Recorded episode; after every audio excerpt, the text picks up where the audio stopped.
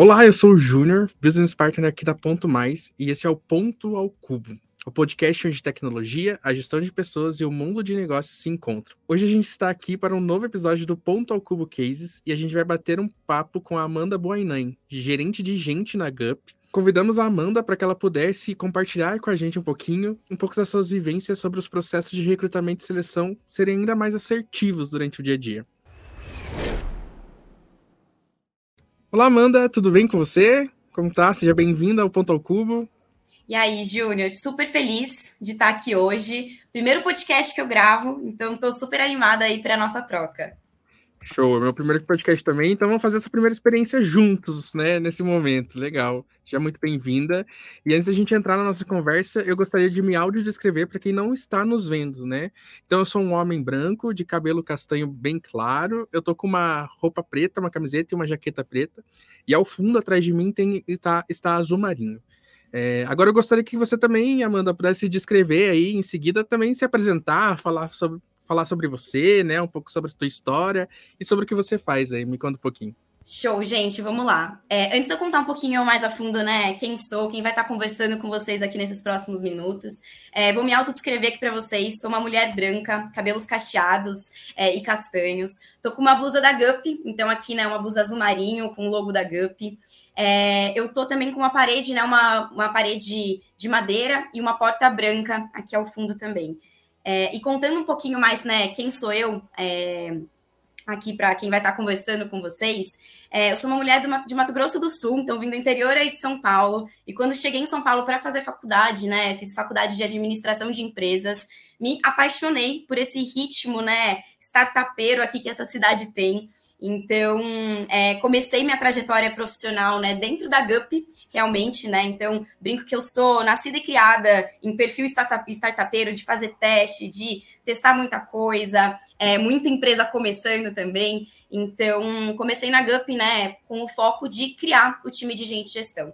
Para as pessoas que não sabem, né, é, a GUP, que é uma, enfim, né, um software de recrutamento e seleção, foi criado por duas mulheres que também é, vieram do RH. Então, meu desafio aí quando eu entrei na GUP foi é, conseguir, junto com as duas que naquela época elas que faziam toda a frente de, de gestão de pessoas aqui dentro, foi criar os processos, né? Então, já passei por diversas cadeiras de RH, consegui conhecer diversos ecossistemas, desde departamento pessoal, recrutamento, já sentei em cadeiras especialistas de avaliação de desempenho, e também, né, aí na, na última cadeira que estive, que foi BP de tecnologia, até é, me encontrar na cadeira de liderança. Então, comecei com coordenação, depois, depois passei, é, passei para a é, cadeira de gerência, né? Que estou hoje cuidando de toda a experiência do Gupper, né? Então, na minha cadeira aí de, de gerente de gente, eu cuido do time de COEs, né? Os times especialistas aqui que fazem todos os produtos que atendem a experiência do Gupper para as BPs, as lideranças rolloutarem é, a fundo, garantindo aí uma experiência, enfim, encantadora, referência, metrificável também para todo mundo aqui dentro. E também, é, hoje, sou sócia da GUP, então fico super feliz, super orgulhosa quando eu trago isso, por ter sido a sócia mais nova aí é, da GUP aqui dentro também. Então, super feliz da gente estar aqui junto hoje, Júnior, para a gente falar um pouco sobre esse mundo né, de recrutamento e seleção ágil, assertivo e como que a gente consegue colocar isso em prática. Show, Amanda. Muito obrigado aí por contar sua história, uma mega história. Eu vi que você entrou como estagiária na GUP, né? E uma super história de Exatamente. sucesso aí dentro da organização. Legal, parabéns pela tua história, trajetória. Vamos falar um pouquinho do que a gente veio conversar aqui também e aproveitando esse gancho aí, né, de, de toda essa trajetória, e você vivenciou várias coisas, né, dentro dessas cadeiras dentro do RH, né, queria trazer aqui que a gente tem escutado muito, né, nos últimos tempos aí, nas redes sociais, o LinkedIn, muitas vezes bomba sobre experiências muito longas e maçantes para os candidatos, né, e para recrutadores também no processo de seleção. Queria saber de você, é, como que isso pode prejudicar a busca por novos talentos para as empresas, o que que isso prejudica nesse processo como um todo aí, me conta um pouquinho. Nossa, perfeito, assim. É, sempre quando a gente discute essa questão, né, de processos mais burocráticos e tudo mais, é, eu sempre gosto de voltar e falar sobre guerra de talentos, né? Então, a gente está vivenciando uma guerra de talentos já tem alguns anos, de artigos, estudos que saem disso aí, poxa, desde 2010 que a gente está olhando mais a fundo para isso.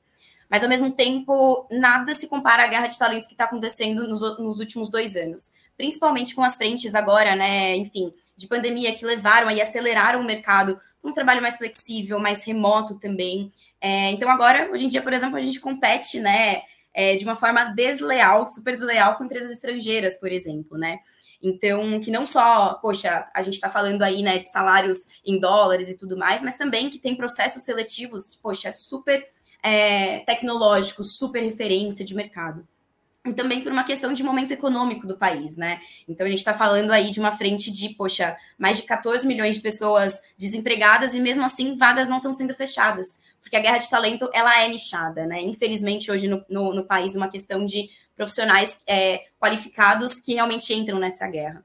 Então, por que, que eu trago isso, né? Porque no meio dessa guerra de talentos, desse, eu brinco desse rouba-monte entre empresas específicas das mesmas pessoas, é, basicamente o que a gente vê é não tem mais espaço para um processo, para uma experiência de processo seletivo que seja burocrático, maçante. Então, hoje, por exemplo, ter mais de três etapas, ou até mesmo colocar etapas, por exemplo, no processo, que você não vai usar. Então, eu vejo muitas empresas colocando etapa de vídeo, mas não vai usar 100% isso. Então, é sempre é importante, né? O RH sempre tá com isso na cabeça, de putz, vamos dar aquela questionada, aquela provocada para a pessoa gestora, de será que você vai ver mesmo? É isso que você quer avaliar, essa etapa?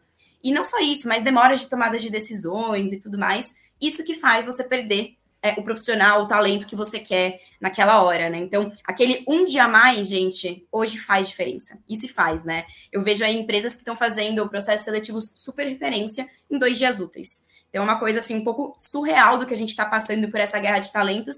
E é isso que a gente vê, é essa turma que está fechando ali 90% das vagas no prazo, com as pessoas corretas e tudo mais, né? Então, eu vejo que é conectado muito com esse momento de mercado que a pandemia e o trabalho remoto ele veio realmente acelerar essa frente. Legal. É muito trazer muito assertividade, mas também na, na velocidade que demanda o recrutamento para dar, né, sempre feedbacks para as pessoas, para as pessoas saberem como está acontecendo, mas também fazer com que seja objetivo, né? E é, a Ponto Mais também tem muito esse, esse olhar de ser desenvolver ferramentas para RH que a gente consiga ser mais rápido, a gente consiga fazer com que as pessoas pensem em outras estratégias para pessoas e acredito que é, um processo seletivo maçante faça com que os recrutadores também tenham processos né, muito mais manuais e que faça com que isso não seja tão ágil e tão assertivo assim. E aproveitando esse gancho assim, queria também saber o que, que a gente pode fazer assim para tornar esses processos ainda mais ágeis e mais assertivos assim de recrutamento e seleção, Amanda. Nossa, perfeito. Antes de te responder, assim, até fazendo esse ponto, é, eu sempre gosto de, de passar esse recado, né? Quando tem pessoas aí de RH, pessoas gestoras ouvindo, que é isso, assim, onde que o profissional de RH agrega valor? Gente, na hora que a gente está ali sentando na mesa de negócio, provocando, questionando e não, poxa, atrás de uma planilha fazendo questões mais operacionais, que a gente já sabe que existem tecnologias que estão nos ajudando com isso, né?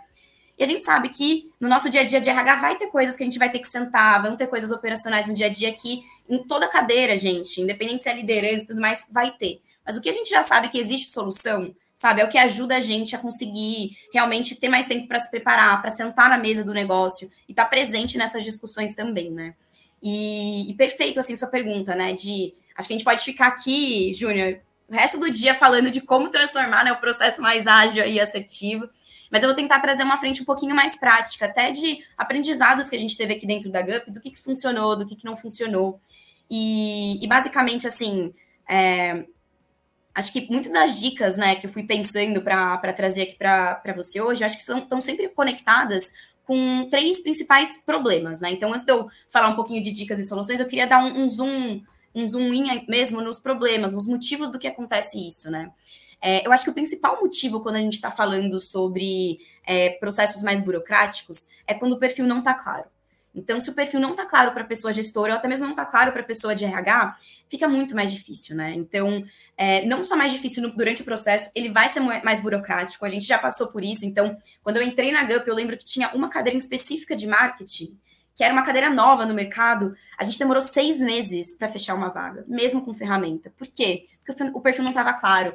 Fiz entrevista, usava ali a Gaia, que é a nossa inteligência artificial, mas mesmo assim, o perfil não estando claro para as pessoas que estão ali por trás da ferramenta, isso não, o processo ele não vai ser assertivo e ágil, né? E, enfim, a gente já sabe, né, gente, diversos estudos que uma contratação errada, é, cerca de 10% aí da rotatividade de empresas vem disso, né? Então, isso é super importante. É, um outro ponto aí de problema também é quando aquela experiência uau, sabe? Aquele encantamento não é prioridade. Então, às vezes a gente pede exatamente por isso, né? De algo que antes era um nice to have, né? Era uma coisa boa para ter um extra. Hoje em dia, de uma experiência incrível de candidato, gente, é uma premissa básica para empresas que querem se manter competitivas, né?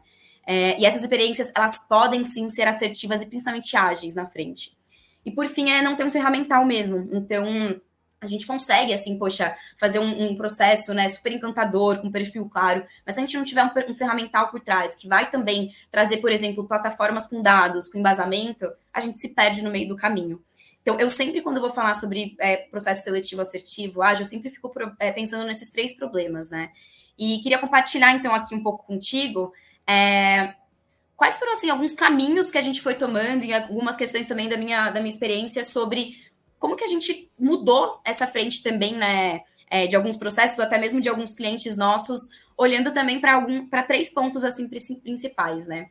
Acho que o primeiro passo para a gente dar de, de um processo mais ágil, mais assertivo, é planejamento. E aqui é mais do que planejamento de orçamentário mesmo, sabe? Planejamento de vagas, quando vai ser. É, é vai além do que disso, né? Vai no planejamento de quem são as pessoas que eu quero ter aqui dentro da minha empresa. Em questão de comportamento, em questões de habilidades técnicas, em questões, enfim, né, de power skills, que tá super, né, aí hype no, no mercado, de, no sentido de, poxa, competências humanas, então o que, que eu quero observar? Isso antes da descrição da vaga mesmo, é refletir com o gestor, entender mais a fundo. Então, quando a gente tem essa discussão mais profunda mesmo de qual planejamento, quem que eu estou buscando, a gente já parte de uma frente, tô com isso claro, sei né, qual é o primeiro passo aí que eu tenho que dar. E depois a gente passa para, por exemplo, a elaboração da, da vaga, né? Então, e eu sempre dou dicas, né, para as pessoas de RH de a descrição da vaga, gente, é responsabilidade da pessoa gestora. O RH tá ali para apoiar, né? Mas é a pessoa gestora que tem que fazer essa descrição. Essa pessoa que tá ali no dia a dia, que sabe como que é a rotina, que sabe o que espera. E daí o RH vem muito para provocar, questionar de será que essa é a melhor descrição? Será que precisa mesmo desse pré-requisito? Porque daí o RH vem muito com o intuito também de conectar o processo com uma justiça da gente não ir atrás, né, do erro do super-herói que eu, que eu chamo, que é a gente procurar aquela pessoa linda, maravilhosa, que não tem nenhum erro, sabe? Que, poxa, tem todas as competências, porque também é nosso papel, né, como empresa e como RH, enfim, como pessoas que querem fazer a diferença, é sempre refletir o que, que é negociável num processo seletivo, né? Então, na verdade, o que, que não é negociável, o que tem que ter no pré-requisito, que a gente vai ter que avaliar, e o que, que também é possível negociar. Então, o que, que é possível é, desenvolver dentro da empresa, né? Para a gente conseguir, enfim, fazer nosso papel como recursos humanos de transformar o potencial das pessoas em potência, né? De entrega, comportamento, cultura. Então, o primeiro ponto, assim, que eu, que eu sempre falo, Júnior, é realmente a gente conseguir planejar a vaga, planejar é, esse perfil, né? Para a gente sempre saber no segundo passo de aonde que estão aí esses candidatos. Legal, bacana. É muito estar tá sentado na mesma cadeira, saber tá dentro, né? Saber o que precisa. O RH tá nesse papel super estratégico, sentando na cadeira do negócio, como você trouxe. Acho que isso faz muito sentido, né? Mas também provocando o gestor para que ele construa algo que ele realmente precise, né? Nesse momento, assim. Muito legal. E você trouxe muito essa visão, Amanda, de também de ferramentas que auxiliem, que traga dados, né? Que, que façam que, que o recrutamento também possa ser mais assertivo. E queria te perguntar isso também nesse momento. Como a gente pode fazer com que ferramentas de recrutamento se tornem facilitadores para uma seleção mais assertiva, né? Para que a gente faça o processo ser mais assertivo, mais ágil. Como que as ferramentas de recrutamento fazem com que isso facilite nesse, nesse momento? Não, perfeito, assim, acho que a gente, né, construindo aí esse, esse racional de, legal, então temos a clareza de quem a gente quer, descrevemos a vaga, é, temos frente, a gente passa para um próximo desafio de onde que estão essas pessoas, né? Sem, assim, e o ferramental, assim, mais, mais básico nesse sentido de conseguir gerar dados para a gente, né? Para a gente não sair atirando para todos os lados, não só numa questão de atração, mas também, por exemplo, de ter que fazer dezenas de entrevistas para estar tá seguro sobre a pessoa que foi selecionada para a próxima etapa. Então, acho que o ferramental ele vem muito com essa frente de gerar uma contratação mais ágil, mais justa e mais encantadora também. Que eu acho que um ponto que você falou, que eu acho fenomenal, que é essa questão de poxa, e os feedbacks, como que chegam, né, sem um ferramental claro? Se a gente conseguir, por exemplo, gente, eu não sei como seria a minha vida sem conseguir, por exemplo, mandar é, esses feedbacks através de uma ferramenta mesmo, é, de, poxa, selecionar as pessoas com quem eu quero mandar, escrever o feedback, endereçar isso de uma forma com dois, três cliques, sabe? Então, é, o ferramental, acho que ele vem muito para ajudar o RH a tomar decisões mais assertivas de quem, quem vai e também, né, conseguir aí fazer essa, esse processo para a pessoa candidata ser mais fluido também. E quando eu penso assim nessa frente de do processo, enfim, assertivo, ágil por meio dessas ferramentas, é, eu falo muito de, eu, eu penso muito como que outras áreas estão muito na frente do RH em questões de análise de dados, né? Então, poxa, vendas, marketing, quando a gente olha para eles, eles começaram antes do RH mesmo a discutirem isso.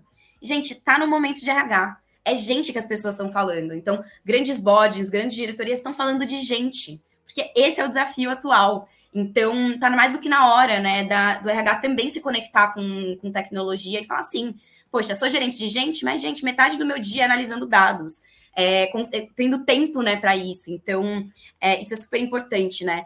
E um exemplo, assim, da própria, da própria GUP, tanto do software em si, quanto da minha experiência como, é, enfim, como recrutadora e quando eu já passei também nessa cadeira, é isso, assim, no sentido de, imagina que você tem uma vaga com, poxa, 5 mil pessoas, 10 mil pessoas em grandes empresas, né? Enfim, dezenas de, de, milhares de pessoas ali dentro. Imagina como que é você conseguir ser assertivo dentro desse, desse fluxo como um todo. E, poxa, filtros podem super ajudar, a gente também tem filtros aqui dentro, mas ao mesmo tempo, filtros ainda tem os meus vieses inconscientes sendo aplicado ali dentro. Então, putz, quando a gente pega, por exemplo, né, uma inteligência artificial e vira para ela e fala assim, Gaia, que é o nome da nossa inteligência aqui, né? poxa, me ajuda nisso daqui. Então, o que, ela vai fazer? Ela cruza as informações de experiências profissionais, cursos, poxa, é, muitas frentes também ali de o que respondeu no teste de perfil, que a gente já está falando ali de um teste de perfil online, né? Que isso já ajuda demais para a gente não ter que fazer dezenas ali de, de entrevistas. Ela analisando mais de 300 características para me passar uma lista de pessoas que falam, olha, esse daqui é o fit, né? E, eu sempre gosto de trazer essa, é, esse dado de Hoje na GUP, né, a gente tem aí, poxa, ano passado a gente fechou com SLA de menos de 30 dias é, de fechamento de vagas e contratando, contratando mais de 80% no primeiro quartil. O que, que isso significa? Né? Que 80% das minhas contratações estavam ali no meu top 5, né, na minha top, enfim, na, na minha primeira lista que me, me passa, né, no meu no recorte ali de primeiro quartil. Então, poxa, isso é super importante quando a gente fala de agilidade, né? É, e enfim, né, acho que esse é um ponto primordial de, durante o processo, como isso ajuda, dando mais transparência para candidato, conseguindo endereçar rapidamente e-mails, feedbacks, agendando e tudo mais. Mas também tem um outro passo, Júnior, que é, é, a gente sempre tem, depois que eu fiz um processo, eu vou querer saber o analytics desse processo. Putz, como que ele estava em questão de funil? Deu certo aonde eu é, atirei ali, né, para tentar achar as pessoas, dado que eu tinha o perfil claro? Não deu certo? Então, é, quantos por cento vieram de indicação, quantos por cento vieram de determinados canais. Por exemplo, por que, que será que a minha pesquisa de satisfação aqui sobre essa etapa ou esse gestor está mais baixo do que dos outros? Porque é isso que vai fazendo com que a gente vai melhorando de pouquinho em pouquinho o processo. E é só por meio, gente, de dados. A gente não consegue fazer mais por meio de feeling, né? Acho que o mercado de RH veio por essa questão de feeling, mais olhando ali, poxa, vamos testar, mas não trazia quais são as hipóteses que a gente tem que testar, quais são os dados, né? os indicadores meio que a gente tem que olhar. E a gente vê aí uma super evolução, principalmente no processo de recrutamento, né? Então, poxa, time to fill, SLA de vagas, percentual de feedback dado. Para mim, isso daí é a mesma, o mesmo peso que tem quando, é, é, quanto tempo eu demorei para fechar minha vaga, tem o peso de quantos por cento de feedback eu dei, porque para mim, no mínimo, tem que ser 100%. Então, para a gente conseguir, né, poxa, tratar todo mundo, é, manter o processo ágil, né, assertivo, então tecnológico, mas humano também. Então, acho que é, é um pouquinho assim disso que eu vejo de como que essa plataforma me ajuda hoje, né, como pessoa recrutadora, ajuda nossos clientes aqui dentro da GUP também. Legal, bacana. E tem que utilizar a ferramenta de forma assertiva também, né? Não adianta ter uma super ferramenta se o RH não utiliza de forma assertiva, né? É, olhar muito para o que gera ali dentro. Show. E, Amanda, muito a gente olha muito para esse viés e perspectiva que hoje pessoas de diferentes histórias, diferentes composições sociais e pessoas diversas fazem com que a empresa tenha mais resultado, que tragam mais resultados para a organização, faz com que a empresa tenha diversas perspectivas de como fazer, de que forma fazer e como a gente chega em resultados de formas diferentes que a gente tem feito durante essa trajetória, né? E olhando muito para isso, eu queria saber de você, né? Você falou que tem, é, eu vi também que você tem uma pauta aí, né, muito voltada para diversidade e inclusão dentro da GUP, né? Tem os incentivos ali, alguns os prog o programa desenvolvido e tudo mais, né, com, com case de sucesso aí também. E queria saber de você, como que a gente pode garantir que esses processos né, de recrutamento e seleção, sendo ágeis e assertivos, a gente possa também incluir diversidade e inclusão nesses processos hoje?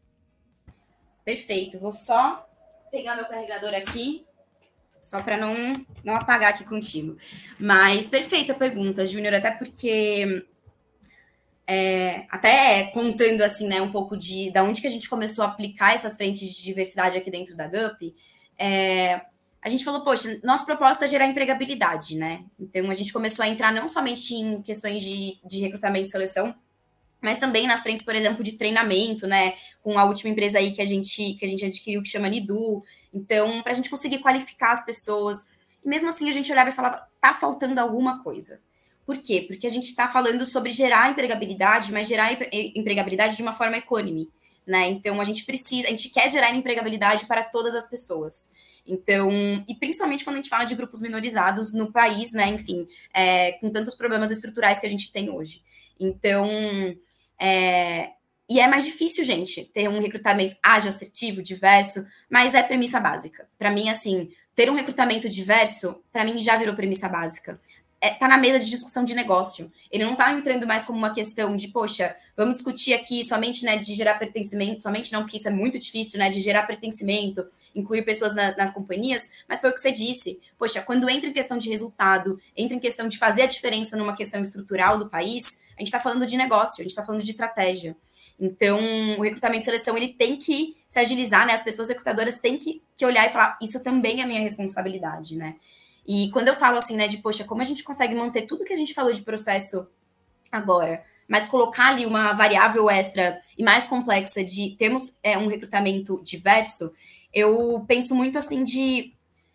O primeiro passo é a gente se questionar é, poxa, igual você trouxe, né? Pessoas aí saindo de lugares diferentes. Então, é, pessoas ali, né, enfim, saindo de realidades diferentes. Então, a gente sempre se questiona, assim, no sentido de será que a gente precisa de todos esses pré-requisitos que a gente está trazendo aqui? Porque, gente, sendo bem sincera, assim, não são todos os pré-requisitos que não são desenvolvíveis, né? Desenvolvidos aqui dentro. Então, poxa, será que, por exemplo, a empresa precisa de um inglês fluente, né? Primeiro é, será que usa inglês fluente no dia a dia? E o segundo é, será que a empresa não tem também um programa de educação por trás disso?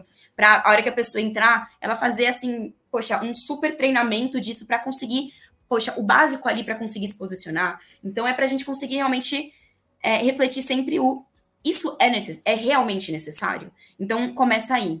E também tem um outro ponto da gente conseguir, acho que principalmente educar a nossa, a nossa, é, as nossas pessoas gestoras, né? Que, poxa, o gestor, gente, e eu entendo, assim, muito eles também por ser líder de poxa, a gente quer a pessoa quando a gente abre a vaga agora, né, aqui com a gente, a gente já tá com vários desafios, várias coisas para acontecer. Mas é, se eu sou um gestor que eu preciso fechar essa vaga rápido e eu quero, por exemplo, uma pessoa de diversidade, é, será que eu não consigo abrir essa vaga antes? Porque sim, a gente tem é, análises aqui dentro da GUP, né, que vagas diversas, né, com algum grupo minorizado, é, ela, ela leva mais tempo mesmo para ser fechada. Até porque, poxa, a gente ainda, as empresas ainda estão descobrindo aonde que essas pessoas estão. Então, quais são as comunidades, né, no sentido de comunidades técnicas, comunidades, enfim, de meetups diferentes, de até mesmo ONGs que a gente fala, será que a gente não consegue estar aí dentro? Então, é, demora mais a atração. O processo, né, poxa, tem que ser um processo às vezes diferente. Então, é, e o diferente que eu trago aqui é, é, por uma, um exemplo que a gente traz, tá? A gente fez um programa de estágio, o nosso primeiro programa de estágio afirmativo ano passado, chamado Incluir GUP, né? A gente fez aí com uma super parceria de, é, do Carreiras Pretas também, que são, enfim, fenomenais. E, e, basicamente, a gente tinha um processo muito claro de pessoas de, é, em estágio aqui com a gente. A gente olhou e falou, putz, mas isso a gente está pegando, pedindo, né, é, exemplos de, poxa, de quando que já aplicaram tal competência, sendo que é, uma, é um primeiro emprego da pessoa. Será que a gente não consegue mudar? Então a gente começou a colocar, aplicar cases nessas pessoas, né? Colocarem eles em questões situacionais, trabalharem em, em equipe, aplicar em dinâmicas. Então a gente se deu assim um jeito de falar, legal, com, o que, que, eu quero observar e como consigo observar isso de uma outra forma, que não seja aplicando um teste técnico ou fazendo perguntas apenas, né, de, das suas experiências passadas. Então isso é importante também. E eu acho que, por fim, é, vou parecer é, repetitiva, mas eu acho que isso é super importante, que é dados, né, Júnior?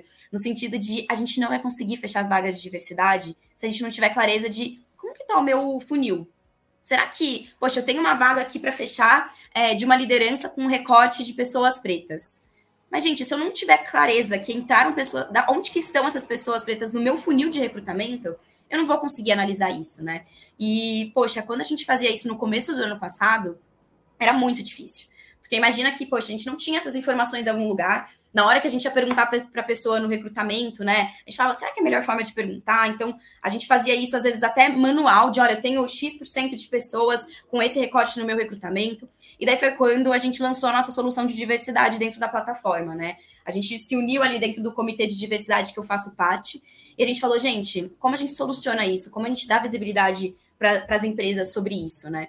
E foi quando a gente lançou tanto o cadastro de diversidade que a pessoa pode preencher ali dentro, quanto também a parte de, de analytics de diversidade, né? E para mim, assim, essa parte de analytics foi fundamental, porque eu conseguia olhar para aquilo e falar assim: gestor, você não vai conseguir fechar sua vaga com esse recorte, porque você não tem isso no funil. Vamos pensar numa outra estratégia? Ou, putz, olha, você tem um funil muito legal é, de mulheres aqui dentro dessa vaga de tecnologia. Vamos dar uma, uma, uma analisada se a gente não consegue fazer uma vaga afirmativa aqui?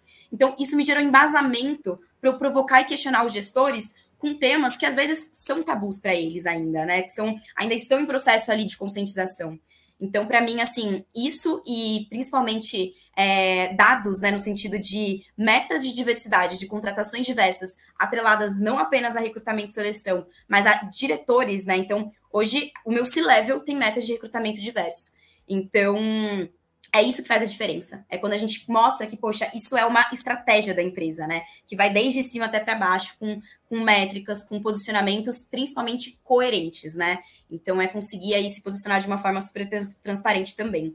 Não sei se consegui te responder de tudo, eu acho que tem muitas coisas aqui que a gente pode explorar, mas a gente está vendo aí que o mercado tá achando solução para isso, Júnior. A gente ainda está longe de ser, poxa, né? Acho que um, um ver aí processos super cases sobre isso, mas estão nascendo, sabe? Eles estão testando, a gente está tentando aí como profissionais de RH.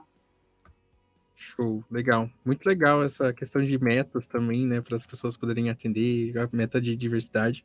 E é muito isso que você trouxe, né? Muitas vezes a gente fala, a gente ouve quanto RH, muitas vezes as empresas tomarem uma atitude tipo, mas a gente não fecha as portas para esse, esse grupo, para essas pessoas, mas é falar que é focado nisso, né? E é abrir as portas, saber onde está, é entender, é ir atrás, é ir buscar e saber como que a gente está olhando para isso de fato, assim, achei fantástica a ideia aí de de ter um indicador aí de diversidade dentro né, de, de, recrutamento aí para trazer pessoas desses grupos né, que são minorizados, que para a organização para ter mais diversidade, ter mais inclusão, mas principalmente que isso atrela a diversidade de pessoas que atrelam ao resultado da organização. Eu sempre acredito que outros contextos é, trazem resultados mais robustos, estratégicos e assertivos aí para a organização também.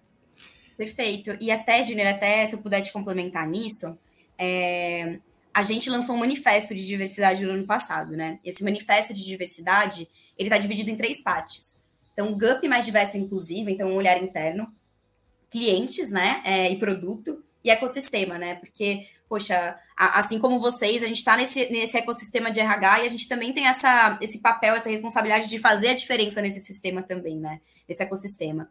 E principalmente na GUP mais diversa e inclusiva que a gente estava falando aqui de metas, a gente tem metas, por exemplo, até 2024. Então, a gente fez um manifesto que a visão dele era é, são três anos, né? Por que, que são três anos? Para a gente desacoplar essa ideia de eu não estou gerando uma meta para um projeto de diversidade. Diversidade não é projeto. Ele vai ser, gente, daqui 10 anos a gente vai estar tá discutindo isso. Porque a gente está falando de um problema estrutural, né? Então, por isso que a gente está falando aí de uma mudança cultural. E cultural aqui não apenas, né, dentro de empresas, mas a gente vê é, tudo que está acontecendo no nosso país ultimamente de discussões mais profundas sobre o tema também. Então, isso foi super legal o nosso aqui dentro, da gente lançar esse manifesto até 2024 com metas bem agressivas e a gente fala, legal, então agora, o que, que eu faço para chegar lá, né? Então, se eu tô com essa meta de ter 50% de mulheres em todos os níveis hierárquicos, sendo que 30% desses 50 tem que ter alguma outra interseccionalidade, né? Então, tem que é, não só né, se é, se conectar com o, o, gênero feminino, mas também ter alguma outra, algum recorte minorizado, poxa, é legal, o que eu tenho que começar a fazer agora aqui dentro da GUP, né? Então a gente fez metas assim para grupos minorizados, minorizados específicos que a gente definiu. E não vejo a hora aí da gente chegar em 2024 e falar, legal, e agora? Qual é o próximo manifesto, né? Porque isso a gente vai estar sempre olhando. Muito legal. Bacana, Amanda. Eu acho que se a gente entra nesse assunto também é uma outra recorte de que vai render muito assunto e muitas horas, né? Mas acho que o que a gente tinha que trazer sobre a questão de recrutamento assertivo e também olhando com esse olhar para diversidade e inclusão, que a gente conseguiu trazer nesse contexto, né? Nessa fala, mas quero saber aí de você considerações finais também, deixar esse tempo aí para você passar seus contatos, né? Seu LinkedIn, se as pessoas puderem te adicionar, seus arrobas, é hora do teu jabá aí, digamos assim, a gente brinca aqui. Mas conta aí uma conclusão final e fala aí como que as pessoas podem te encontrar também, Amanda. Perfeito, gente, vamos lá. Poxa, acho que na consideração final, é, eu acho que o recado realmente que eu queria passar aqui é se o seu processo seletivo não está sendo ágil, assertivo, encantador e olhando, né, ou começando a olhar para a diversidade, se preocupe, né? Então, não somente como pessoa de RH, mas como pessoa gestora também. Então, gente, é tal, enfim, né? Vou, vou ser repetitiva aqui, mas a gente está numa guerra de talentos nunca vista pela história. E, infelizmente, né, sofro aí com vocês também, só vai piorar.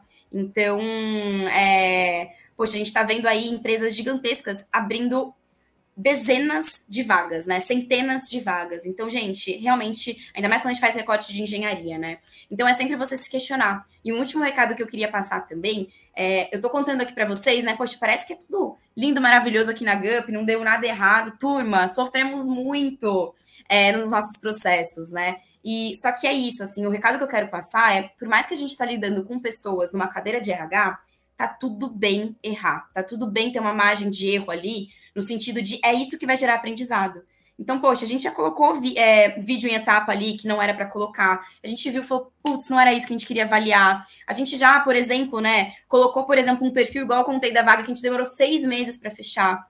Então, turma, a gente erra muito aqui dentro também, mas é sempre tentando acertar, né? No sentido sempre de o que a gente pode fazer para melhorar. Qualquer 1% de melhora que eu posso fazer nesse próximo processo que daqui, né, até o final do ano, poxa, esse 1%, aí fazendo uma conta rápida, vai ser 37 vezes melhor, né? Quando a gente faz aí essa, essa visão. Então, putz, fenomenal aí essa frente de a gente pode errar, a gente tem que errar para aprender. É assim que a gente vai evoluindo os nossos processos mesmo. Que eu sei que dá uma, né, um, um medinho aí quando a gente fala sobre lidar com pessoas, RH também. Mas, Júnior, foi incrível estar aqui contigo é, trocar um pouco mais sobre isso, compartilhar a experiência, dores também que a gente né, vivencia aí no, no dia a dia sobre essa frente.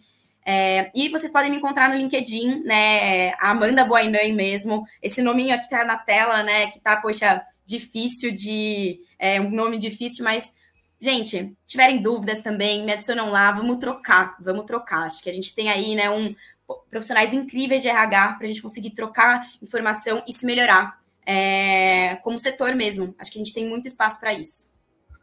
Dá a mão mesmo. Vamos juntos. Né? Exatamente. Né? Show. Amanda, muito obrigado. Foi incrível estar nesse momento aqui com você. Obrigado pela sua participação, pela sua disponibilidade, poder conversar um pouquinho com a gente. Queria reforçar para as pessoas lembrarem de seguir a Ponto Mais nas redes sociais, o Ponto ao Cubo, também nas plataformas digitais aí. Muito obrigado pela participação de todo mundo e a gente se vê na próxima.